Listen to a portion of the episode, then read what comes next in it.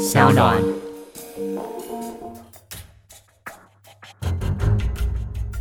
什么是真相？什么是正义？跟着台湾建士权威阿善师，重返那些离奇轰动的命案现场，请听阿善师的见识实录。各位听众朋友，大家晚安，欢迎收听今天的阿善师的见识实录，我是阿善师谢松善。大家好，我是子荣。在今天的节目当中呢，我们发现了非常令人惊喜的听众留言哦，是在瑞士的西荣说非常喜欢科学论证的这种主题。那阿善师的讲解也令他非常受教，谢谢团队的努力，也谢谢西荣给我们的留言和鼓励哦。有的时候呢，我们也会在主题当中选择一些灵异色彩啊，那像是今天的节目当中呢，也有一点点。不过大部分的时候，我们还是希望可以带给大家一些比较正。正确的见识观念，可以让大家呢一边听也一边呢有所收获。是的，我们非常感谢西荣，我也很惊讶呢。既然有来自瑞士的听众啊，也希望呢各国的听众朋友呢，透过各种管道的留言给我们，像是呢传讯息到 Sound On，或是呢到子荣的 Instagram 上面呢来留言等等都可以。另外呢，还有一位 J J J Y U。I O P 这位听众的留言，他说：“从节目开播呢没多久，他就能一直听到现在，实在太喜欢这个节目了。他也推荐给身边的朋友们，大家也都觉得不错啊。他也谢谢阿善师。那其实呢，阿善师也非常感谢各位听众朋友，因为呢，我们这个节目一定要有大家的支持，我们才能够长长久久。”像是呢，子荣，我上次就在 Instagram 上面呢，收到来自马来西亚的听众 Jimmy 的留言，说他呢有听我们的节目之外，另外呢也支持我们的干爹，有使用折扣码来购买我们之前合作过的南烟堂相关的商品。也谢谢大家，除了听我们的节目之外呢，也用行动来支持，我们真的非常的感动哦。那在今天的节目当中呢，我们稍微也延续着上一个礼拜我们所谈到的主题——重大灾难。上一集的节目当中，主要讲到。到的是空难的现场，不过呢，我们今天要谈到的是船难，而且发生的地方居然是在风光明媚，在台湾呢非常知名的热门景点日月潭。在日月潭上游船欣赏风景，应该是一件非常享受的事情。但为什么会成为一场的灾难呢？而这一艘酿成灾害的游艇兴业号，那为什么又变成人人口中的幽灵船呢？阿山师是的，这一起呢日月。谈的兴业号的船难呢，它发生的时间是在民国七十九年呢八月二十五号。那时候呢，我已经毕业了，哦，也从事呢建设的工作。当时我就有听到这个案件，因为案件呢非常的大，而且新闻报的非常的耸动。呃，我们从事建设工作的也很想了解这个船难到底是怎么发生的。这个案子呢发生的经过是这样子：台湾的。壳牌公司呢，前往呢日月潭呢举办员工的旅游，那有不少员工呢也惜家带眷的一起呢去度假。那当天晚上呢，大概八点多左右呢，有导游呢李世珍，还有呢吴瑞珍等呢，就带着壳牌公司的一群人呢，就坐上游览车啊，然后呢来到了日月潭的湖畔。大家下车之后呢，就走上了码头。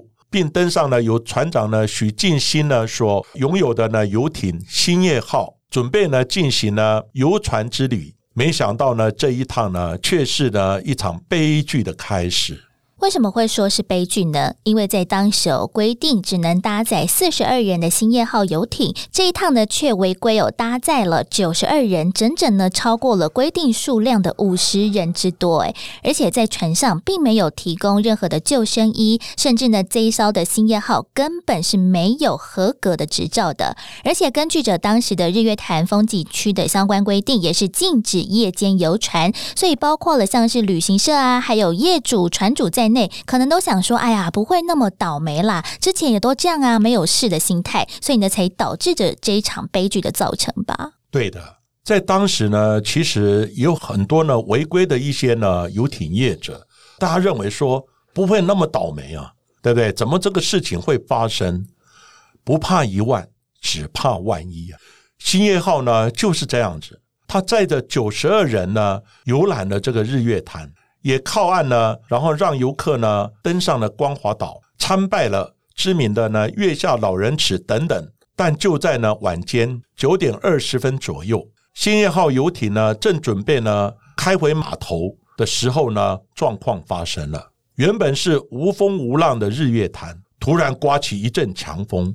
平时呢，湖上的一阵风呢，可能不会对这个游艇呢带来多大的影响。但此时的兴业号不仅超载，而且呢又不合格。另外呢，导游呢跟船长也没有特别呢调配呢游客的座位。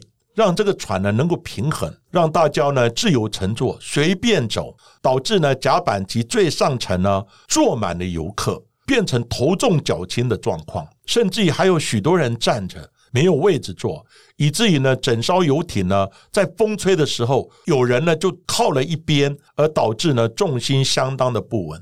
再加上呢这个船正准备左转，还有呢刮起一阵强风。因此呢，倾斜之后呢，瞬间呢，这艘船就翻覆了。船上呢几名呢比较会游泳的这个游客呢，立刻游向五百公尺外的岸边求救。尽管呢，救难人员像是消防队啊、救难队啊，甚至附近的居民呢，很快的就出动了来救援。但是呢，因为是在夜间，视线不良，还有船上呢的救生设备严重不足。许多人呢被困在船舱里面，无从逃生，而且呢都没有穿救生衣，所以呢他们呢只能拼命的呼救、垂死挣扎，哀嚎之声啊划破了寂静的湖面夜空。很快的，随着游艇呢，这些人呢就沉入了冰冷的日月潭底了。直到了白天能见度比较高之后，救难人员呢才陆陆续续的找到落水的这些游客。就有当时的救难队员回忆说，其实许多的游客在当时都是几个人抱在一起的，不管是妈妈抱着小孩啊，或者是很多的朋友抱在一起，这种无助的感觉哦，真的让人非常的鼻酸。到最后，这场的船难导致着壳牌公司的员工及眷属五十五人，还有两名导游，共计五十七人不幸罹难。这也算是在。台湾史上最严重的船难事件，在兴业号呢发生事故之后，船只呢被打捞上岸，暂时呢它是安置在呢那个朝务呢这个码头。由于呢日月潭呢时常聚集很多的游客，有人不知道呢这艘船就是呢兴业号事故的船，还上船去拍照啦、嬉闹啊，甚至呢有一些年轻人会把它当做呢约会的好场所。兴业号呢被安置在码头呢几个月之后，开始有人呢到船前呢烧冥纸呢祭拜。当地人原本以为呢是船难的罹难者呢家属回来招魂，但询问之下才发现并不是这样子。这些人呢都是之前呢乱跑上船之后，还在在船上嬉闹，回家之后呢陆续的就生了大病，或者是做噩梦，甚至有人呢就因此呢发疯抓狂。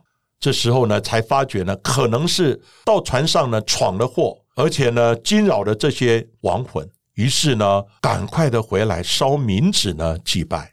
由于事故呢发生的时间刚好是在农历的七月，因此呢也传出呢不少的灵异事件。有在当地的民众，他们就指出啊，曾经看到呢这艘船有鬼影出现，也让这艘事故船“兴业号”多了一个“幽灵船”的称号。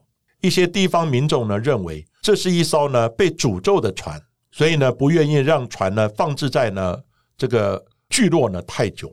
但由于呢船难发生之后，受难的家属呢除了向业者提出巨额的求偿之外，也提出国赔，必须呢要等到判决定验之后，这艘船呢才能销毁，以至于呢这艘船不断的被搬迁。而且搬迁之后呢，当地就发生很多离奇的交通事故，有人自杀的事故等等。最后呢，这艘船终于落脚在呢一处的产业道路上面。就在民国九十六年三月二十五号，一把恶火为这艘被诅咒的事故船画下了句点。在当天的凌晨四点多，有民众报案表示，船只突然间起火燃烧。虽然消防人员在获报之后立刻呢赶往现场扑灭火势，但是船体持续有闷烧了超过十二个小时，直到了傍晚哦才完完全全的扑灭。根据当地的警局研判，应该是有人哦蓄意纵火而导致这一起的火烧船事件。所以马上呢去调了附近的相关的监视录影带，才发现呢在起火之前，果然有几名的青少年来到了附近的产业道路上。不久之后，新燕号就起火烧了起来。后来呢，警方呢也抓到了这个几名的青少年。然后经过询问之后呢，他们说他们听到呢新燕号的闹鬼的故事，觉得很好玩，就相约呢骑机车到日月潭呢。这个星夜号呢被放置的地点呢，来试试胆量。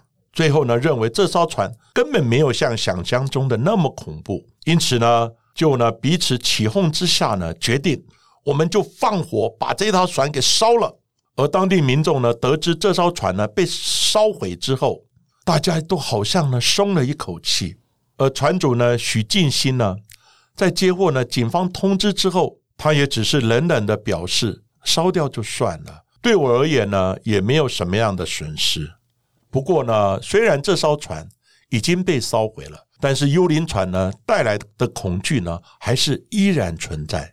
据传，许多当年呢登船试胆的民众，或是无意间呢上到这艘呢游艇的人，回家之后呢，常常在夜深人静的时候，就会听到呢有人在拍打呢窗户的声音，不知道是幻听、幻觉。那声音呢，就像当年呢船难发生的时候，被困在船舱里面的乘客，大家在疯狂呼救的那个样子。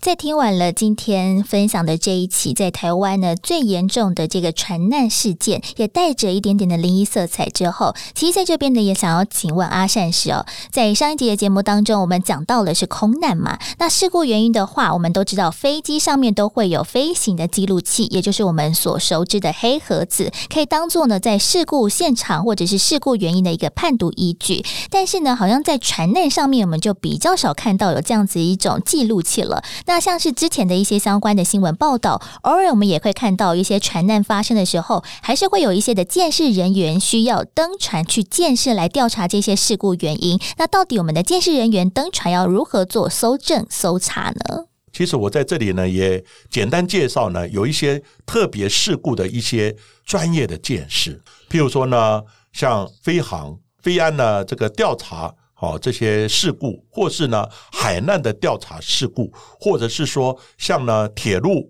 高铁之前普悠玛的事故的调查，其实呢都牵扯到很多不同的专业。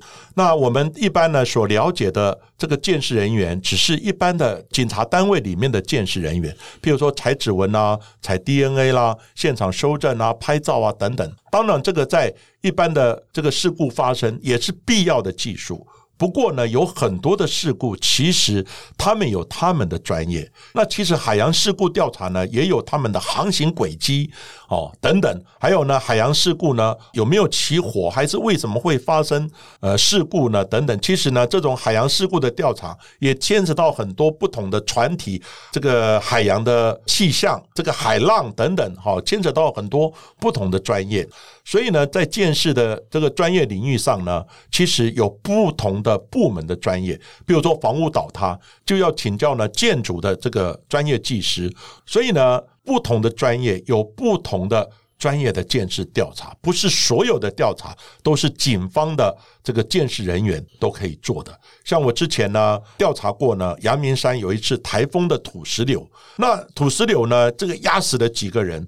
那我们就想说，为什么它会造成土石流？我们也到现场去做一些相关的收证。可是后来发现呢，哎，这个牵扯到土木工程，因为呢，在阳明山呢，很多的那个建筑呢，都是像梯田式的，哦，他们那个中间的落差是蛮高的。他们有挡土墙，可是这个挡土墙呢，基本上都已经是四五十年了。结果呢，有一家的后院它是草坪，它正在呢做一些整修，所以呢，它后院的排水没有做好。结果下大雨，因为台风下大雨，所以呢，那个泥土呢就吸了很多的水，泥土吸水的重量没有办法挡土墙，没有办法挡住呢那个重量，所以就垮下来，整个土石呢就变成土石流。结果底下呢，因为它是梯田式的，底下刚好有另外一个人家，就整个被压在土石里面。像这个，我们只知道它可能的原因，但是你要计算好是怎么样的土石重量啊，好怎么样的面积，怎么样的这些影响啦等等。其实呢，这些都牵扯到土木工程的专业，所以呢，后来这个案子呢，还是请土木工程技师好，他们来出一个好相关的一些鉴定。另外呢，当然刚刚讲普悠玛的哦这种鉴定，其实普悠玛的鉴定呢，它。牵扯到的就是铁路工程专业的这种交通事故鉴定。那普悠马的它的速度、它的倾斜度等等呢，还有呢，当时呢每一个地方的转弯，哦，它的离心力多大等等，其实都牵扯到专业的这些交通工程，尤其是铁路工程，并不是。所有的建制呢，警方的建设人员都可以承担。有时候呢，还必须呢，诉请呢一些专业的工程技师。像之前也有后丰大桥也倒塌过，六部车在桥上呢就掉下来了。那桥的为什么会倒，就牵扯到桥梁工程的问题。像我刚刚提到的东兴大楼的倒塌，那为什么会倒塌？后来发现。他可能呢是设计错误，或者是有偷工减料，或是怎么样？这些因素呢，检察官要追究责任，当然就要请专业的技师来进行不同专业的鉴定。嗯，这样听起来哦，见识这两个字可能不是我们之前节目当中哦讲的那种刑案的见识，这个只是其中一个啦。我们还要需要借助的非常多的这些专业啊、技术等等的。不过呢，我们在之前的节目当中也不断的谈到，像是呢在侦办一些的刑案或者是命案的时候，我们都会做的一件事情叫做现场的模拟或者是重建。那像是空难啊，或者是海难这种较重大的这些灾难事件，我们也会需要做这样子一个现场重建吗？其实呢，刚刚有谈到呢，不同的事故呢，不同的灾难，其实呢，都牵涉到不同的专业。当然，不同的专业呢，看他们专业的领域上，从得到的资讯，可不可以用电脑做一个模拟？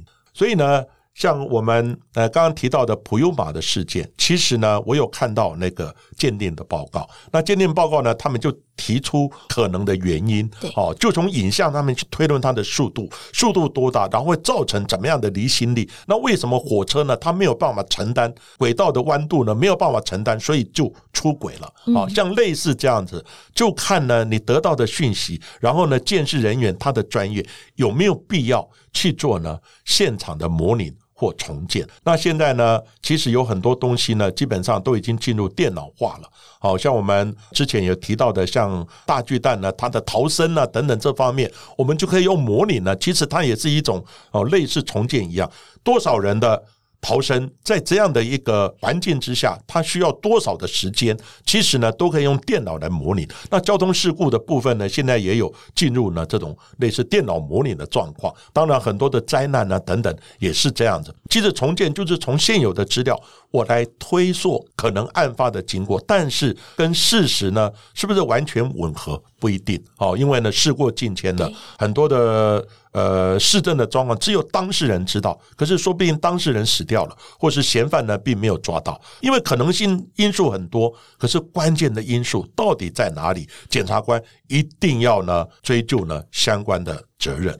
在这些的重大案件发生之后，我们除了是责任的厘清之外，我们其实最重要的就是要避免下一次有再发生相似案件的一个机会。所以呢，在我们这一集讲到的兴业号的船难事件之后，业者呢也被法院呢依照着业务过失致死罪呢来判刑。那日月潭的风景区管理处也开始大刀破斧的来取缔这些的非法游船，并且严格的执行安全检查。因为在事故当中而中断的这个日月潭的业夜航行程，也在事故之后的二十七年，也就是呢，在民国一百零六年才正式的开放夜游的行程哦。而且呢，限制每船搭载人数只能三十人，并且呢，严格要求业者必须做好所有的安全措施准备，包含了像是符合了标准的灯光照明，还有固定的航线限制，在游艇上啊，还要有一些救生设备啊，或者是像是救生衣等等的。其实呢，也是确保了大家呢在夜游的时候后呢，也可以非常的安全。那当然呢，日月潭风景区管理处也都会派人来现场的督导，希望呢，像兴业号这种的重大的人为疏失的惨案，也不要再发生了。